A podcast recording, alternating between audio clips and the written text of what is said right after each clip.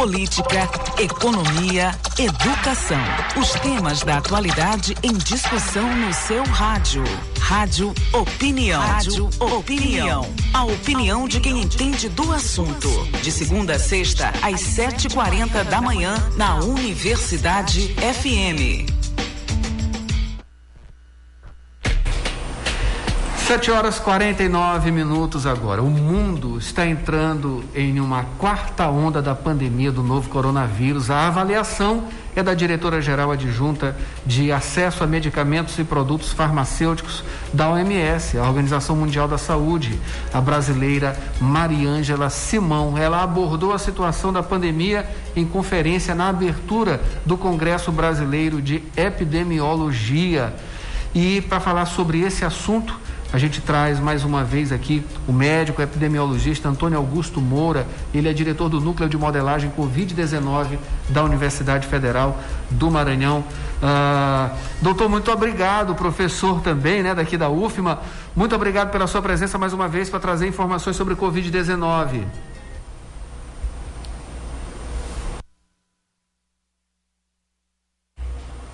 Estamos com um pequeno problema no áudio aqui, uh, professor. Vamos uh, fazer mais um contato aqui. Você está. Ah, agora sim, agora sim. Agora o áudio chegou. Agora o áudio chegou. Bom dia. Então, bom, Bom dia, Adalberto. Bom dia a você e todos os nossos ouvintes. Maravilha. A gente traz o senhor aqui. Faz tempo que a gente não conversa, né, professor? E, infelizmente, trazer o senhor aqui é sinal de que a coisa não está muito boa, né? Porque, ah, enfim, a gente sabe que é, é, essas notícias elas preocupam e elas vêm de fora, estão vindo as notícias negativas, né? Estão vindas do exterior novamente, mais uma vez. Aqui a gente está observando o avanço da vacinação Estamos observando também os benefícios da vacinação por conta aí da diminuição dos números de casos, da diminuição dos números de óbitos também. Enfim, só que o mundo está trazendo uh, informações negativas novamente. O que que está acontecendo no mundo, doutor? É, Adalberto, é o seguinte: o Brasil está vivendo o bônus, né? Que foi a campanha de vacinação e também o bônus de uma onda muito forte que a gente teve da Covid esse ano, né? especialmente no primeiro semestre. Então, o que, que aconteceu aqui? Você teve muita gente que teve Covid e a gente sabe que a infecção, né, a doença, ela dá uma imunidade temporária. Então, é, a pessoa fica protegida né, de se reinfectar num período curto. Né? Infelizmente, é um período curto, porque a Covid-19 ela não dá imunidade permanente. E a vacinação, né, também, que já chegou aí a, a percentuais bem elevados no Brasil, ainda não o que a gente gostaria, mas melhorou muito em relação ao começo do ano.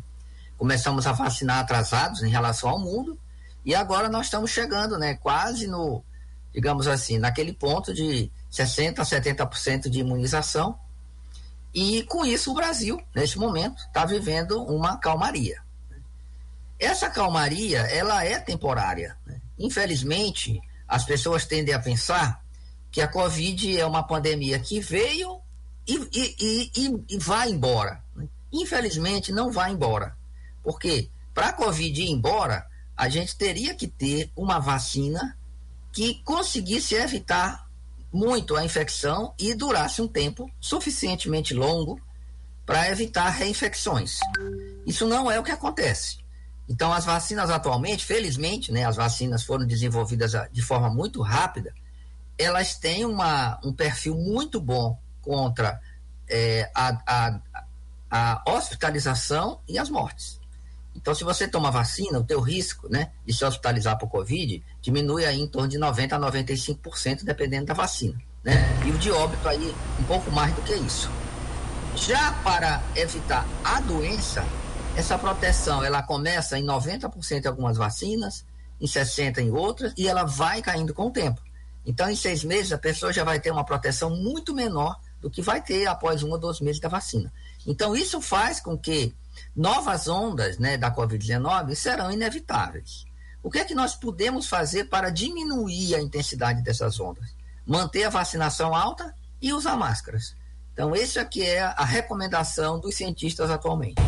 Máscaras que já estão sendo relaxadas, né, entre aspas, uh, pelos, pelos governos, enfim, no país estamos vendo uh, esse crescimento dessa vontade também, né? Claro, existe o carnaval, existe uma questão cultural, existe, são, são várias questões, né? não, não estamos aqui é, para criticar, estamos aqui para observar e analisar. Uh, essa, essa, esse uso de máscara está sendo relaxado, uh, doutor. Isso pode ter um, um, uma, é, vários resultados negativos, né?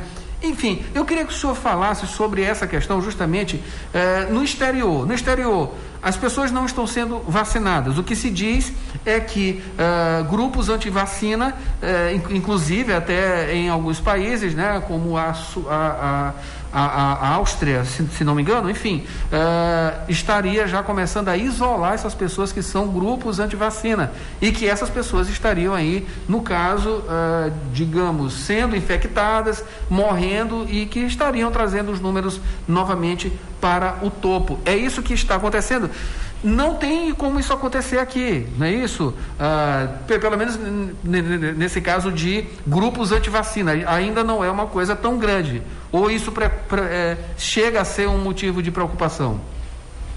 Então vamos lá. É, o que está acontecendo na Europa, por exemplo? E, e, e, é interessante ressaltar que pela primeira vez a onda na Europa ela não está sendo homogênea, ela está sendo bem heterogênea. Então tem países que estão com um repique bem, mais, bem maior e outros países com um repique menor.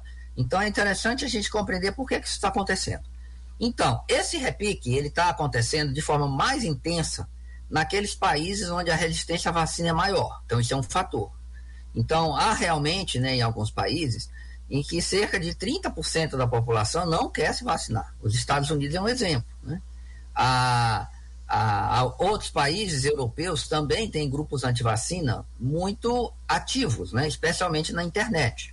Aqui no Brasil, felizmente, eh, os últimos inquéritos populacionais têm mostrado que pelo menos aí 90% da população brasileira deseja se vacinar. Mas entre o desejo e a realização, ainda está longe. Nós temos aí eh, vários milhões de pessoas que ainda não tomaram a segunda dose. Né? Então há um relaxamento natural das pessoas que, que faz com que seja fundamental a gente fazer campanhas educativas na televisão. E, infelizmente, a gente não está vendo isso. Né? Então, o governo continua falhando né, redondamente em educar a população para esse momento de transição que nós estamos vivendo. E, infelizmente, também na Europa, como eles começaram a vacinar antes de nós, atingiram eh, níveis maiores antes de nós, está ocorrendo agora a, a, a, queda na proteção da imunização, da imunidade pela vacina. Então, isso faz com que o vírus volte a circular de forma mais intensa. Aliado a isso, né, alguns políticos europeus estão é, tirando a obrigatoriedade do uso de máscaras. Né? Então, não adianta, a humanidade não aprende. E, e eu acredito que isso não seja por falta de uma assessoria científica adequada. Né? Porque é, eu acho que aqui no Brasil nós estamos vivendo esse processo, né? Então, não há nenhuma recomendação científica de relaxar o uso de máscara em ambiente fechado, nem em locais abertos com aglomeração.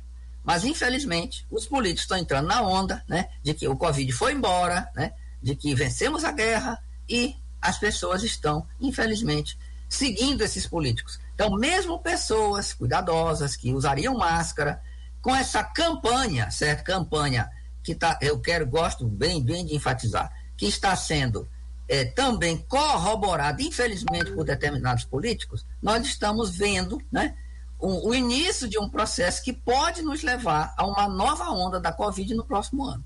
E a intensidade dessa onda vai depender de dois fatores, né? Da cobertura que a vacina chegar, né? de quanto tempo a gente estará do começo dessa vacinação e do comportamento em relação ao uso de máscaras. Então, nesse momento, a única medida defensável seria é, relaxar o uso de máscaras em espaços abertos, sem aglomeração, ventilados. Fora disso, tá? neste momento, é uma coisa que não é recomendável. Porque, gente, Covid não foi embora. Né? Se a gente baixar a guarda, a próxima onda vai ser mais forte do que poderia ser.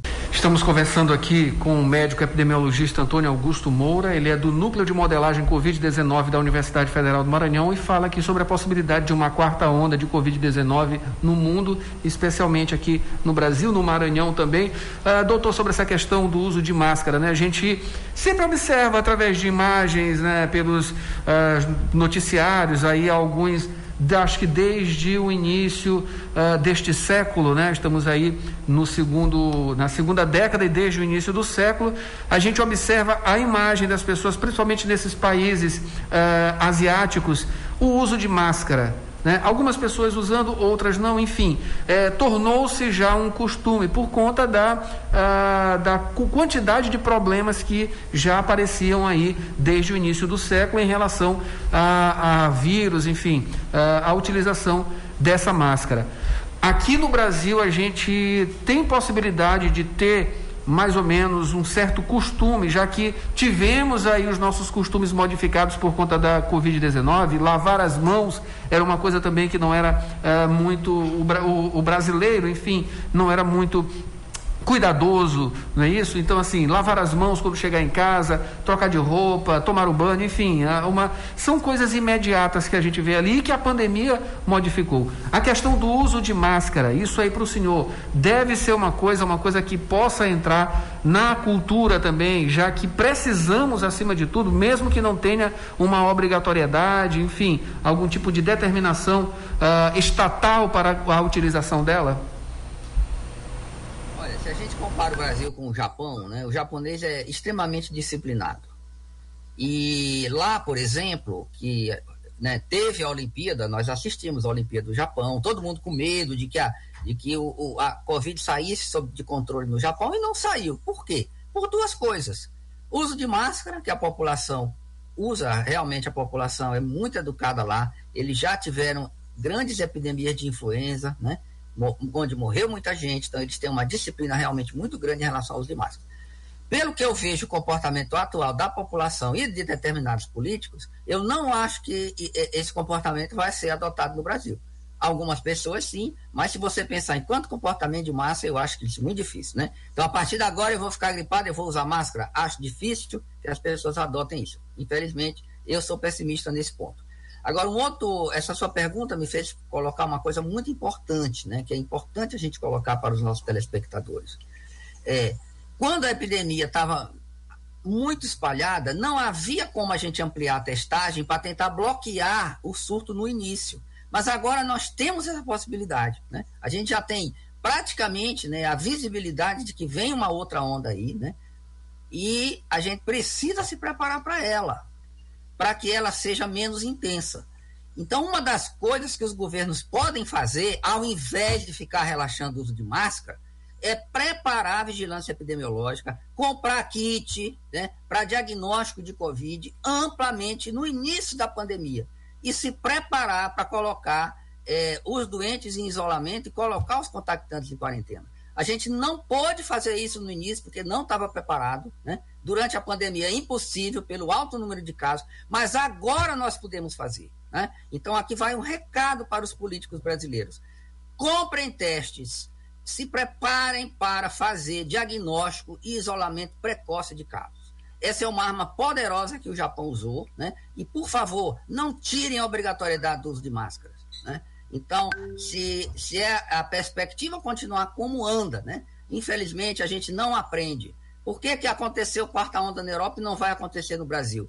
É, o Brasil não é protegido por Deus, né? Apesar de tantos católicos né, e tantos crentes que nós temos aqui. Né? Não é diferente a proteção de Deus do Brasil e dos outros países. Né? Então é preciso a gente acordar né, para uma coisa que vem. A gente só não sabe quando.